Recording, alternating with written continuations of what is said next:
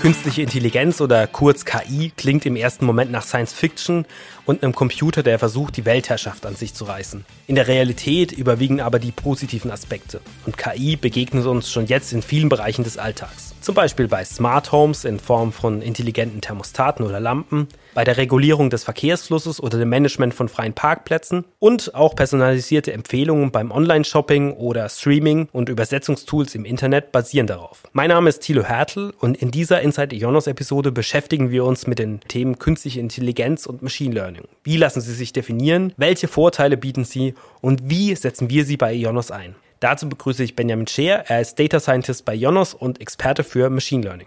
Hallo Benjamin, was ist künstliche Intelligenz und was ist auf der anderen Seite Machine Learning? Gibt es da überhaupt einen Unterschied? Hallo Thilo.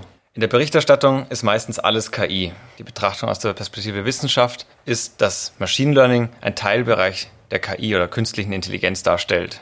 KI, das ist generell Software, die selbstständig in der Lage ist, Probleme zu lösen. Und es gibt verschiedene Bereiche der KI. Dazu zählen beispielsweise Computerlinguistik, Computer Vision oder die Robotik. KI ist also der Oberbegriff und Machine Learning ist ein Teil des Forschungsgebiets künstlicher Intelligenz. Machine Learning unterteilen wir nochmal in Supervised Learning und Unsupervised Learning. Grundsätzlich in unserem Geschäftsalltag kann man aber sagen, Machine Learning und KI werden meistens als gleichbedeutende Begriffe verwendet. Du hast jetzt gerade von Supervised und Unsupervised Machine Learning gesprochen. Kannst du das kurz erläutern? Gerne. Supervised Learning und Unsupervised Learning sind eben die zwei Teilbereiche. Und beim Supervised Learning ist beim Lernen bekannt, was die korrekte Ausgabe des Modells, das wir entwickeln, sein soll. Zum Beispiel haben wir einen Datensatz und ein Beispiel für eine Klassifikation. Beim Unsupervised Learning geht es darum, ohne Label, zum Beispiel mit Hilfe von Clustering, sinnvolle Gruppen in Daten zu finden.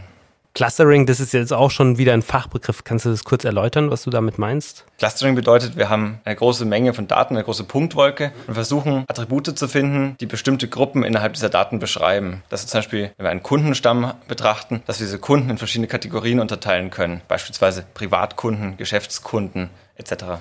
Wo werden die Grenzen gezogen zwischen künstlicher Intelligenz, Machine Learning und auf der anderen Seite Datenanalyse und Big Data? Und kannst du vielleicht auch kurz Big Data definieren? Big Data beschreibt erst einmal nur große Datenmengen eigentlich. Und meistens spricht man dann von Big Data, wenn wir mit so großen Datenmengen zu tun haben, dass sie gar nicht mehr in den Arbeitsspeicher unseres Computers passen. Also dass wir andere Methoden brauchen, um die komplette Datenmenge zu analysieren. Zum Beispiel, dass wir dann die Datenanalyse auf einem Cluster durchführen müssen und verteilt rechnen. Das heißt, dass auf jedem Knoten in unserem Cluster ein Teil der Analyse durchgeführt wird und die Ergebnisse am Ende wieder zusammengefasst werden. Dafür verwenden wir Big Data Technologien und das sind eben andere Technologien als bei der klassischen Datenanalyse, wo alle unsere Daten in den Hauptspeicher des Rechners passen.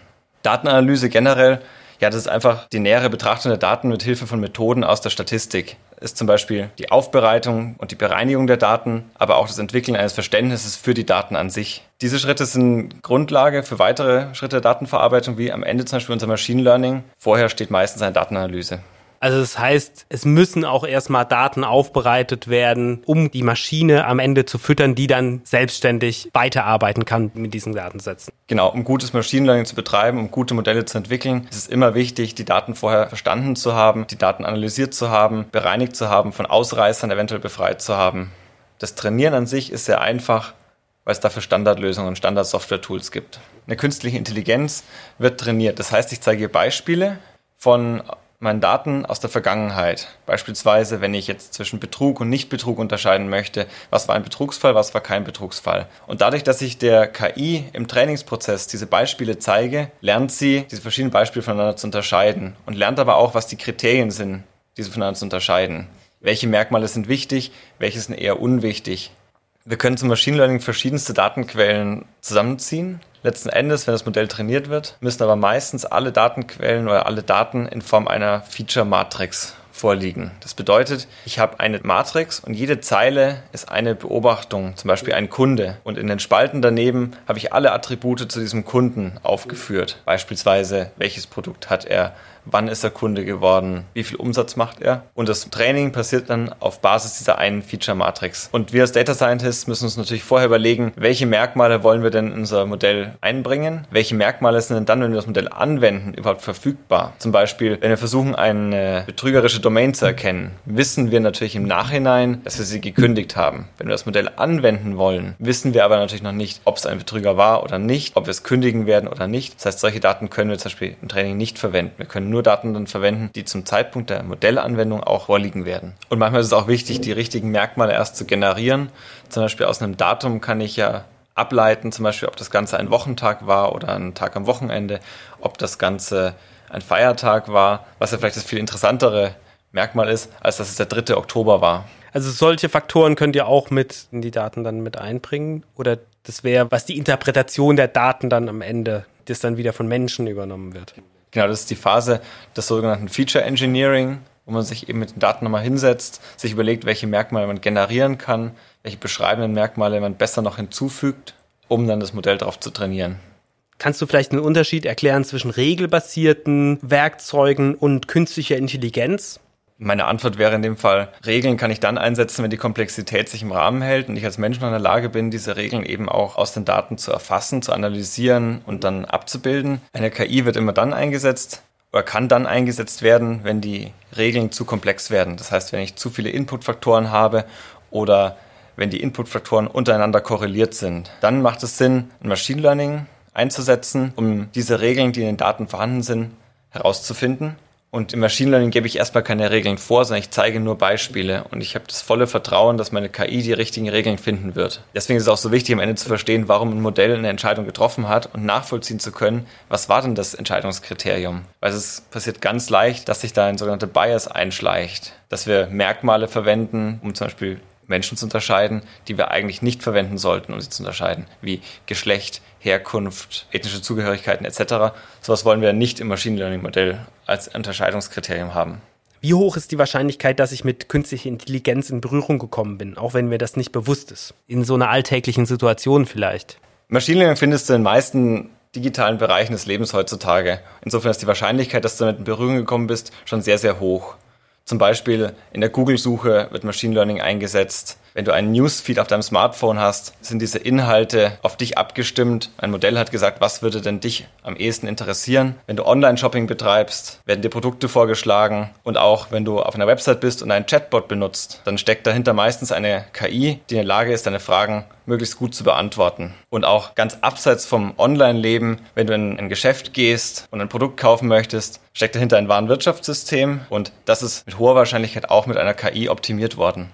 Du hast ja jetzt auch schon viele alltägliche Beispiele genannt. Da schließt sich meine nächste Frage auch gut an. Welche generellen Vorteile bringt Machine Learning mit sich?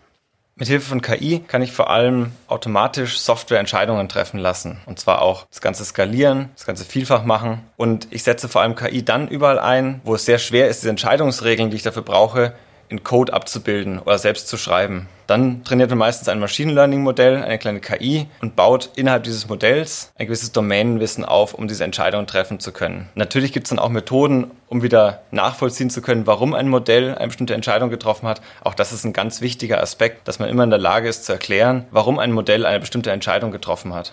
Treffen denn KI-Modelle immer die richtige Entscheidung? Eine KI wird vor allem daraufhin optimiert, möglichst gute Entscheidungen zu treffen, aber natürlich passieren auch Fehler. Es kann entweder sein, dass schon in den Trainingsdaten Fehler vorhanden sind, weil sie jemand falsch gelabelt hat, aber auch in unsicheren Situationen kann eine KI vielleicht mal eine falsche Entscheidung treffen. Wichtig ist dann, dass man als Anwender weiß, wann ist sich eine KI sehr sicher in ihrer Entscheidung und wann ist sie vielleicht eher unsicher und eine Entscheidung sollte nochmal geprüft werden, zum Beispiel manuell überdacht werden. Die Entscheidungsfindung hängt auch immer von der Vorbereitung dann ab. Genau, also die meiste Arbeit beim Machine Learning steckt eigentlich darin, die richtigen Trainingsdaten bereitzustellen, die Trainingsdaten sauber aufbereitet zu haben, möglichst fehlerfrei zu haben. Das eigentliche Training des Modells stellt höchstens 10 bis 20 Prozent der eigentlichen Arbeit letzten Endes dar. Und wie wird jetzt Machine Learning in Unternehmen eingesetzt?